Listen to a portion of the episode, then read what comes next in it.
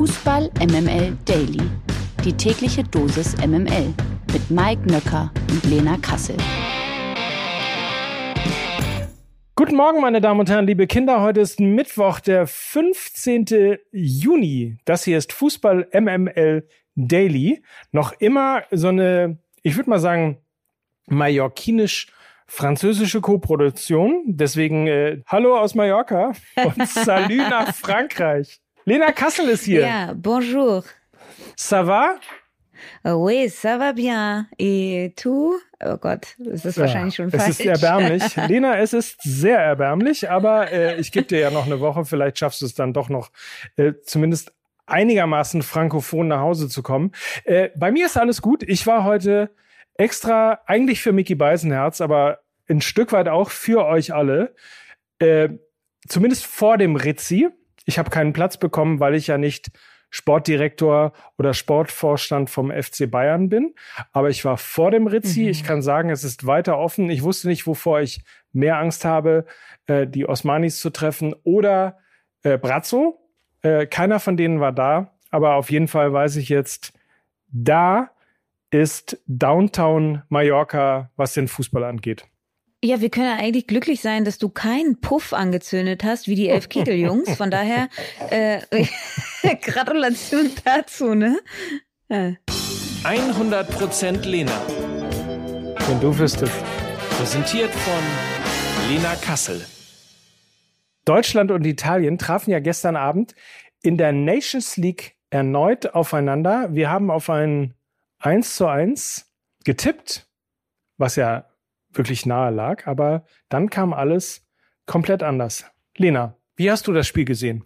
Ja, also es war tatsächlich ja wie im Rausch. Wir haben ja ein 1 zu 1 prognostiziert, ähm, ob der letzten drei Spiele, die ja genauso ausgegangen sind. Am Ende stand dann ein 5 zu 2 gegen Italien, was glaube ich sogar historisch war. Und wenn ich dann sehe, dass in der 68. und in der 69. Minute ein gewisser Timo Werner getroffen hat, also ein Doppelpack geschnürt hat, dann freut mich das. Und dann kann man wirklich sagen, ähm, dass sie einiges richtig gemacht haben, denn sie haben endlich mal mutig gespielt. Sie haben eine gewisse Spielfreude ausgestrahlt, was in den letzten Wochen eben abhanden gekommen ist. Ich glaube, Mike, du hattest mir auch diesen Screenshot von Lothar Matthäus geschickt, der gesagt hat, naja, man kann es sich jetzt leicht machen und nur, nur auf Timo Werner rumhacken.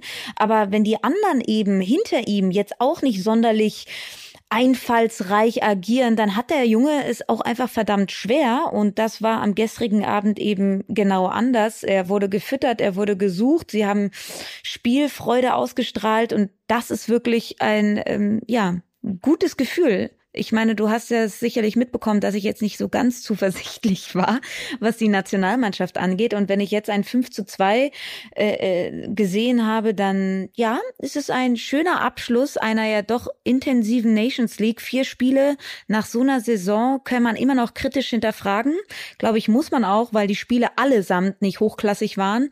Und das mache ich den Jungs auch gar nicht zum Vorwurf, sondern das war ob der Terminierung wahrscheinlich einfach gar nicht anders möglich. Du musstest viel wechseln, immer wieder andere Startelfen aufbieten, weil du eben sehen musstest, wer noch so, wer noch wie viel im Tank hatte.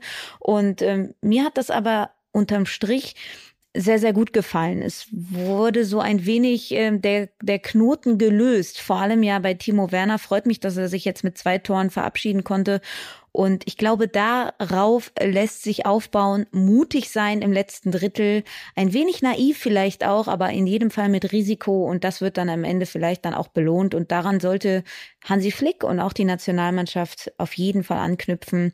Es funktioniert nur im Kollektiv und wir sollten aufhören, da nur auf Timo Werner rumzuhacken. Äh, es sollte als Team funktionieren und das war äh, am gestrigen Abend auf jeden Fall der richtige Schritt in die richtige Richtung. Ist ja sehr interessant, was passiert, wenn äh, insbesondere natürlich auch in der neuen Folge Fußball MML ein bisschen Kritik zumindest geübt wird an Timo Werner. Was macht er äh, direkt danach? Äh, natürlich, er schießt einen Doppelpack. Darauf hätte man ehrlicherweise, äh, hätte man ehrlicherweise wetten können. Interessant war ja auch die Tatsache, dass, und auch das war ja eine große Diskussion bei uns im Podcast, eben äh, Kimmich oder Goretzka oder Kimmich und Gündogan, du bist ja jemand, das habe ich mhm. auch äh, zitiert, jemand gewesen, der sich sehr stark für Gündogan ausgesprochen hat.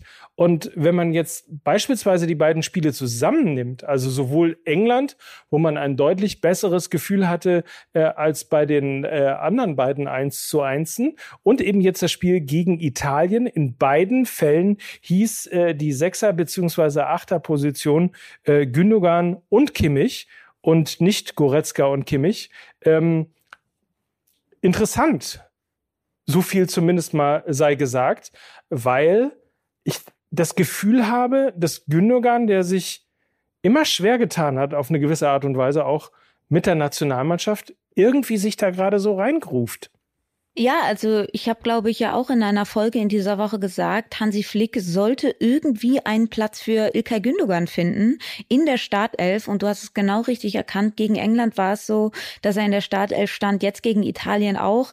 Er ist äh, in guter Form. Das hat man auch jetzt in der Crunch-Time in der Premier League gesehen. Er hat sozusagen Manchester City zur Meisterschaft geschossen. Er ist ein ganz, ganz wichtiger Baustein bei Manchester City. Und Hansi Flick muss verstehen, dass Ilkay Gündogan auch ein ganz, ganz wichtiger Baustein für die Nationalelf werden kann. Und Leon Goretzka kam eben aus einer irre langen Verletzung in dieser Saison. Er hat, er ist gerade nicht so auf dem Peak seines äh, Leistungspensums und das merkt man. Und da muss man ihm vielleicht auch einfach ein bisschen eine Pause geben. Ich habe diese lange Saison ja schon angesprochen und dass dann eben solche Nations League Spiele, die ja in der Sommerpause gelegen sind, vielleicht einem solchen Spieler jetzt auch nicht gerade so zu Gesicht stehen. Das war auch irgendwie erwartbar. Von daher genau die richtige Entscheidung. Und da kann man Hansi Flick ja auch mal loben, dass er das erkannt hat genau diese Doppel-6 ausgetauscht hat gegen Italien. Er hat wieder in diesem 4-2-3-1 gespielt, aber eben die Doppel-6 mit Kimmich und Gündogan gestaltet und das war eine richtige Entscheidung. Genauso auch ein Leroy Sané zu bringen, der, wenn er frei aufspielen kann, ein Spieler ist, den es nicht zweimal so im Kader gibt. Von daher kann man sagen, dass äh, Hansi Flick auch da richtig gelegen hat und auch da richtig gelegen hat, Timo Werner weiterhin das Vertrauen zu geben. Also ein Trainerhändchen hat er bewiesen. Ich muss mir übrigens angewöhnen, immer Screenshots äh, von den Gazetten zu machen, nach Spielen, die für die deutsche Nationalmannschaft nicht so richtig gut laufen. Äh, denn da wurde ja schon irgendwie die WM in großer Gefahr gesehen und überhaupt äh, Flick raus und so weiter und so fort. Das stand noch nicht da, aber also gefühlt war das so latent irgendwie unterschwellig. Äh, es geht schon wieder los. Ähm, oder das ist Fußball zum 85. Geburtstag von Erich Ribbeck. Natürlich ist es so, dass die Bild sofort danach äh, postete beziehungsweise die Schlagzeile machte, diese Tore machen uns WM-Lust. Es macht einfach Puff, man gewinnt einmal und schon ist das Fähnchen in einem anderen Winde oder wedelt in einem anderen Winde. Das gehört dazu. Ich möchte dich aber auch nochmal mit unserem Chefgrandler bei Fußball MML äh, in Verbindung bringen beziehungsweise konfrontieren. Lukas Vogelsang schrieb mir nämlich, ähm, wie man es schafft, selbst nach einem 5 zu 2 mit einem schlechten Gefühl aus dem Stadion zu gehen, äh, das ist, das ist Deutsch. Oder? Das ist Deutsch. Ja, doch. Also. Entschuldige, Lukas, wirklich. Sorry. I love you. Aber mein Gott. 5-0 führen. Klar, es ist immer, immer ärgerlich, wenn man hinten raus noch zwei Tore kassiert, aber trotzdem 5 zu 2 gegen Italien. Mega. Also Lukas, du hattest jetzt wirklich 90 Minuten Zeit, dir eine Positivität anzueignen und du hast es nicht hinbekommen. 90 Minuten hattest du jetzt Zeit, irgendwie Ach, positiv herrlich. aus diesem Spiel zu gehen. man merkt direkt, dass du aus Deutschland kommst. Herzchen, Zwinker-Smiley, Herzchen, Sehr, Lena, I love you. Wusstest du übrigens, dass bei Gerita alles anfing? Davon erzählen wir natürlich in der nächsten Folge Fußball MML. Nur so viel sei gesagt. Gerita ist ja der Hashtag für Deutschland gegen Italien. Und ähm, Fußball MML gab es noch nicht, als Lukas und ich äh, bei, äh, ich glaube, einer WM Deutschland gegen Italien kommentierten und Gerita übersetzt wurde von Lukas Vogelsang für geriatrisches Tanzen. Das war der erste Gag, den er in meiner Anwesenheit gemacht hat. Äh, alles weitere dazu und also wirklich so fing der Wahnsinn an. Alles weitere dann demnächst natürlich in einer neuen Folge Fußball MML. Ansonsten sollten vielleicht ganz kurz noch erwähnen, dass Ungarn man glaubt es kaum, schon wieder gegen England gewonnen hat. Und zwar dieses Mal sogar 4 zu 0. Äh, England, England spielt halt auch einfach nicht den Fußball, den sie spielen könnten.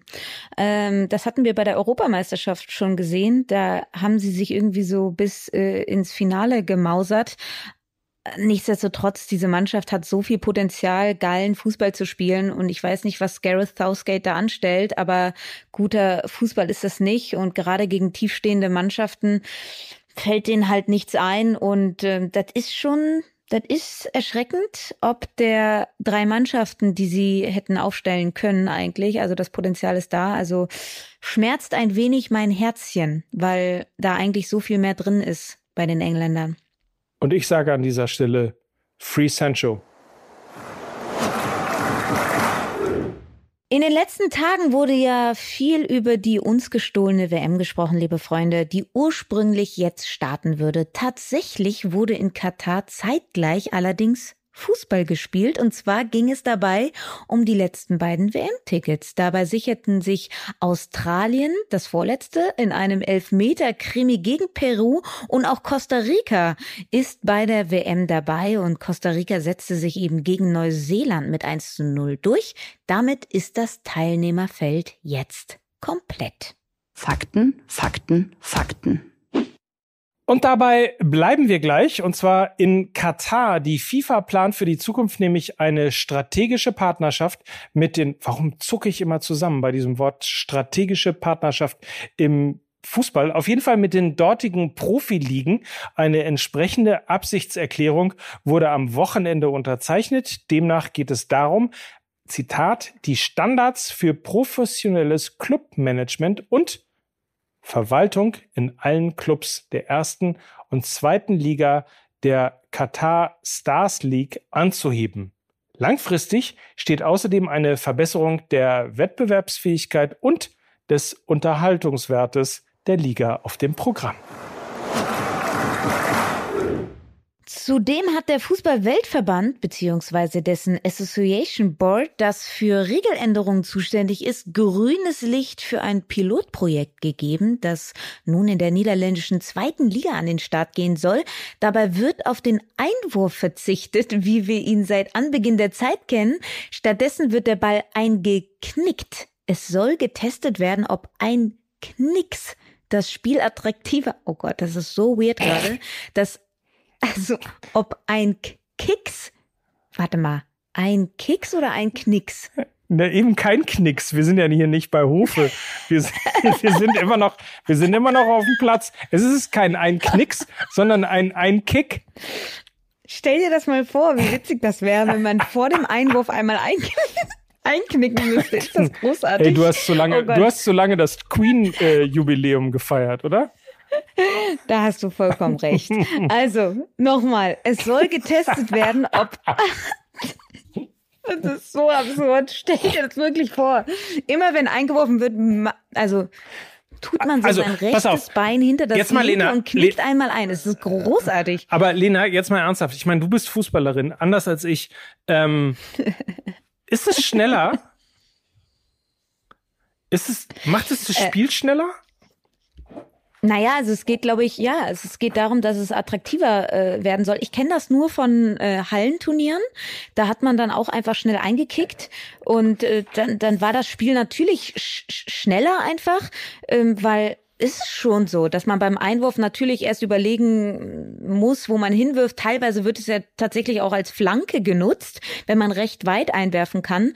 Also es ist auf jeden Fall ein Gedanke wert und ich finde das jetzt gar nicht so verkehrt, dass ähm, das Association Board da irgendwie weiter an Regeländerungen arbeitet, äh, denn wir wissen alle, dass die Nettospielzeit immer kürzer wird und wir wollen ja eigentlich mehr Fußball sehen und wenn das eine Maßnahme ist, wie man denkt, dass es schneller werden kann, Why not? Hatte ich nämlich auch ehrlicherweise das Gefühl, äh, dass ich dachte irgendwie, okay, es sieht natürlich irgendwie doof aus, man kennt es nicht, aber ich hatte auch das Gefühl, ah, möglicherweise gar keine schlechte Idee, weil eventuell macht es wirklich das Spiel schneller. Man muss ja auch nicht nur auf drei Metern äh, in irgendeiner Form äh, einkicken. knicken, kicken, äh, sondern man kann ja auch einen langen Pass spielen und ähnliches. Also insofern, ich finde es spannend. Ja. In der zweiten Liga, also in den, äh, in den Niederlanden wird es ausprobiert, in der zweiten Liga in Holland, ähm, gucke ich mir auf jeden Fall mal an.